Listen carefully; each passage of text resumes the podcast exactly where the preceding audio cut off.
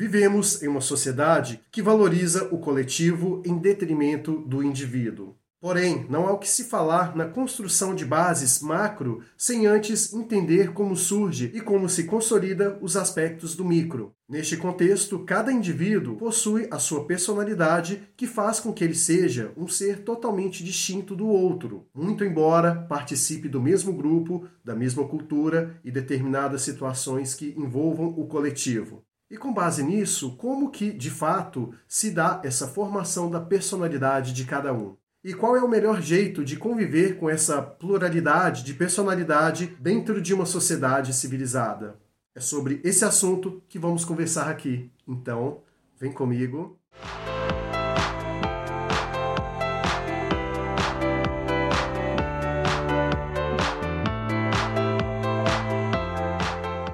Você que está chegando agora no canal Vida Cotidiana, seja muito bem-vindo. Se gosta de assuntos relacionados à filosofia, literatura e comportamento humano, peço que clique no botão inscrever e também ative as notificações para que você possa estar atento a todos os vídeos que aqui serão postados. A personalidade humana ela é composta por um tripé que faz com que este seja a base elementar para que o ser humano, de acordo com as suas experiências vindouras, possa se aperfeiçoar cada vez mais naquilo que se dispõe a fazer e a ter como propósito existencial. E este tripé é composto por princípios, valores e virtudes. Os princípios, como a própria nomenclatura sugere, é tudo aquilo que vem de início, aquilo que se principia de acordo com uma situação. Podemos dizer de uma forma resumida que o que você tem como princípio é aquilo que te move, é o que te dá forças para todos os dias colocar os pés para fora da cama e tomar iniciativas, atitudes que coincidem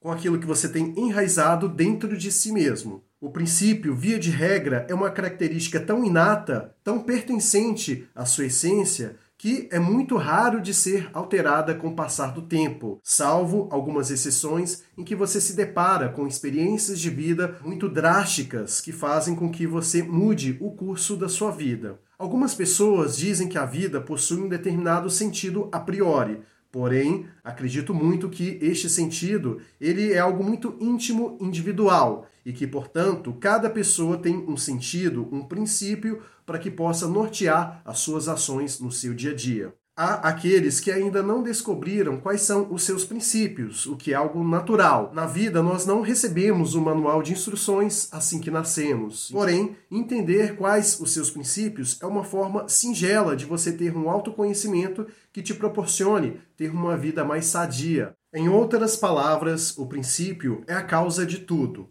E afinal, se você ainda não tem isso bem definido na sua mente, reflita: quais são os meus princípios? O que é aquilo que me dá um impulso inicial para fazer tudo aquilo que tenho o que fazer. Tem pessoas que têm como princípio deixar um legado aqui no que se refere a conhecimento. Exemplos disso ao longo da literatura é o que não faltam.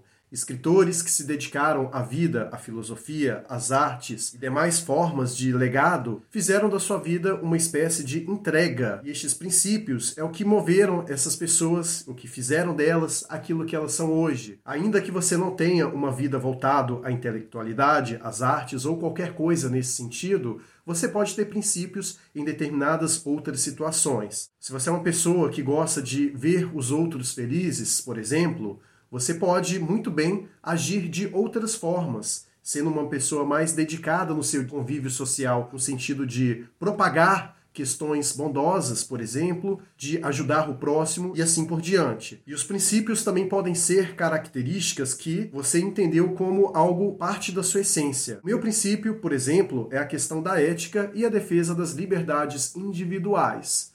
Então, eu sou uma pessoa que é norteada nas minhas ações, do qual eu sou inclinado a sempre seguir isto como uma diretriz básica e que, portanto, todo o resto sempre está atrelado a este princípio. O que muitas pessoas confundem com facilidade é o princípio com os valores e com as virtudes, que é algo que a gente vai abordar aqui também. E quando o assunto são valores, podemos entender que são todas aquelas características que estão subordinadas inicialmente à questão dos princípios, porém numa ordem hierárquica, pois os valores, eles jamais podem entrar em conflito com os princípios. E via de regra, os valores são uma espécie de norma de conduta para que as pessoas, com base nos princípios, possam se guiar nas suas ações. Os valores, ao contrário dos princípios, podem ser mutáveis conforme a fase da vida que o indivíduo está vivendo. E os valores, geralmente, eles estão atrelados a características que fazem com que a pessoa consiga se moldar perante a sociedade que ali está inserida. É um entendimento de que, para o bom funcionamento da vida, você tem que ter algumas certas cautelas, uma determinada norma de conduta, para que você possa estar bem posicionado ali, de modo que as pessoas possam ter um certo respeito por você e vice-versa. Então, exemplos disso é a questão da lealdade, é a questão da empatia, da educação, do bom senso e assim sucessivamente. E por último, mas não menos importante, vamos falar aqui sobre as virtudes. Elas nada mais são do que características também subordinadas à questão dos valores, como se houvesse uma desmembração que determina uma ordem cronológica sobre cada uma das questões.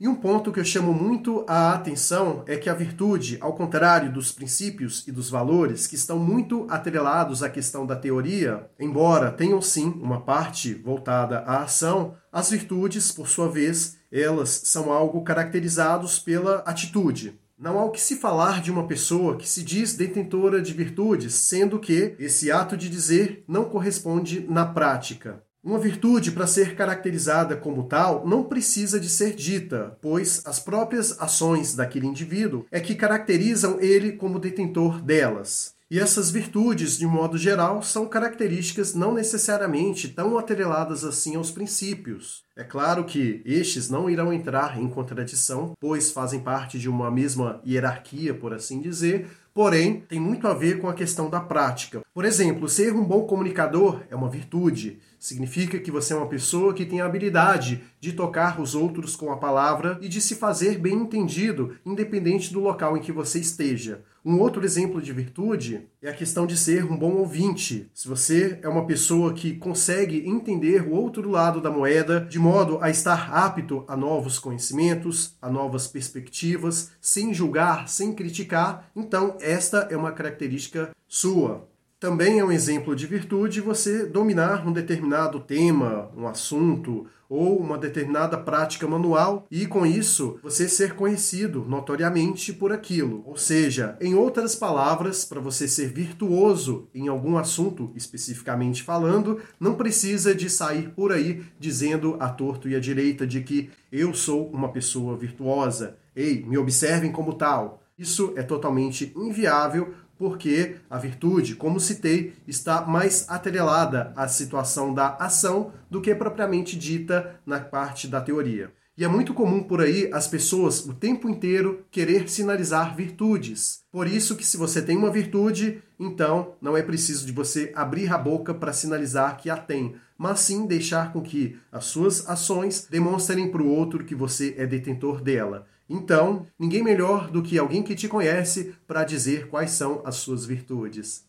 Outro ponto que eu gostaria de aqui dizer é sobre a maturação da personalidade. Somos seres mutáveis, o tempo todo estamos em constante transformação, tanto na parte física, pois nosso corpo, dia após dia, ele envelhece, e também a nossa mente. Fazendo bom uso da nossa cognição, seremos seres mais aptos psicologicamente e espiritualmente falando. E esta maturação da personalidade pode fazer com que os nossos valores e virtudes, com o passar do tempo, sejam revistos. E por mais que você tenha uma personalidade bem formada, bem estabelecida de acordo com as experiências que você veio a ter, sempre haverá uma situação que nos assombrará para o resto da vida, que é a questão da corrupção da personalidade. Quando falamos em corrupção, ficamos atrelados apenas à questão do Estado e seus governantes. Mas podemos ser corrompidos a qualquer momento. É claro que quanto maior for o seu grau de maturação da sua personalidade, menos suscetível a uma corrupção dela você assim estará. Quando você é muito jovem, até os 25 anos de idade, por exemplo, a sua personalidade ainda não está de fato completa, pois você ainda está aprendendo, está caminhando e com isso está sujeito a ter vários erros, o que é absolutamente normal e que faz parte da nossa natureza enquanto ser humano.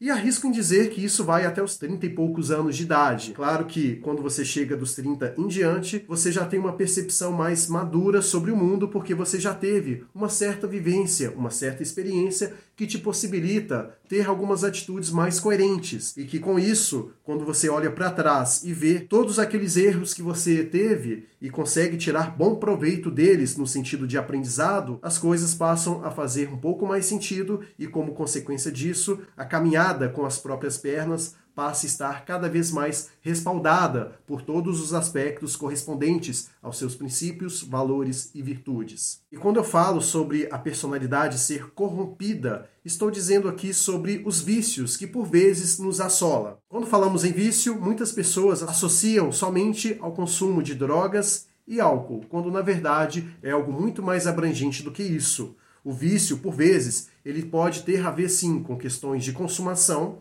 como por exemplo comida inadequada, pornografia, em coisas fúteis, como por exemplo observar a vida alheia na internet, como também tem a ver com questões mentais. Às vezes você tem o vício em reclamar, tem o vício em ser uma pessoa amargurada com dificuldade de ceder e solicitar perdão e assim por diante. Então, ter um olhar atento, direcionado aos vícios, é uma forma de você se defender perante a corrupção da personalidade, que o tempo inteiro irá te assolar. Este é um exercício diário que deve ser observado com bastante atenção. É claro que também não devemos confundir a corrupção da personalidade com os transtornos de personalidade, do qual esses transtornos podem ser os mais variados possíveis, que fazem com que a nossa personalidade esteja completamente inclinada a situações que fogem além do nosso querer, que não necessariamente estão submetidas ao julgo da corrupção da personalidade. Para fechar aqui com chave de ouro, uma pergunta que é muito comum de ser feita é como uma sociedade pode dar certo com indivíduos com múltiplas personalidades? Por mais que esta pergunta carece de uma resposta um tanto quanto complexa, o que aqui podemos dizer é que os princípios elementares para que uma sociedade possa, neste aspecto, dar certo é se nortear por alguns valores que fazem com que o diferente seja aceito e respeitado tal como ele é. O primeiro deles é a questão da ética, a questão do bom senso, é a questão do entendimento de que o diferente é desejável, pois não se constrói uma sociedade rica, não só no aspecto financeiro da coisa, mas sim no aspecto de conduta, com pessoas pensando de maneira igual. O mundo se tornou tal como ele é, com seus lados positivos, com base na multiplicidade de personalidades. Não teríamos ciência se todos pensassem e fossem de maneira igual. Não teríamos a literatura rica e vasta como temos hoje se não existissem pensadores que pensassem de maneira distinta um do outro. Hoje, o mundo não teria tantas profissões que nos atendem, que cuidam de nós enquanto indivíduos, se todo mundo resolvesse seguir um único lado. Então, a multiplicidade sempre é muito bem aceita, independente da cultura. Por isso, é sempre importante valorizar o indivíduo na sua individualidade, ao invés de querer olhar como apenas um membro do todo e valorizar somente o coletivo. E essa sempre foi a minha crítica em relação ao coletivismo, pois ele, muitas das vezes, ignora os aspectos individuais em detrimento de uma utopia que, pela definição da palavra, nunca irá se tornar realidade. Chegamos aqui no final do vídeo e quero muito ler a sua opinião aqui na seção de comentários. Me diz aí o que, que você acha sobre essa questão da personalidade, essa base elementar que faz com que ela se faça valer como tal. Como você já sabe, é muito importante, não só para mim, como para os demais inscritos do canal, saberem o que você tem a dizer sobre este e tantos outros assuntos. Te agradeço muito por ter estado aqui comigo até o fim, te vejo lá no próximo vídeo e até breve.